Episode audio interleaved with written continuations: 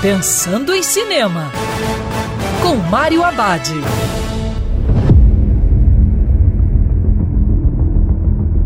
Olá, meu cinef, tudo bem? Já no circuito suspense, sem ar, uma boa surpresa do circuito feita na Alemanha. A história mostra uma experiência trágica e um dia na vida das irmãs Drew e May. As duas decidem fazer um mergulho em um lugar remoto, algo que elas sempre fizeram.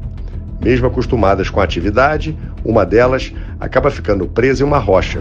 Sem conseguir se mover, fica totalmente dependente de sua irmã. O que deveria ser mais um dia normal para as duas se transforma em um verdadeiro pesadelo. Uma delas se vê forçada a lutar pela vida enquanto lida com nível baixo de oxigênio e temperaturas congelantes.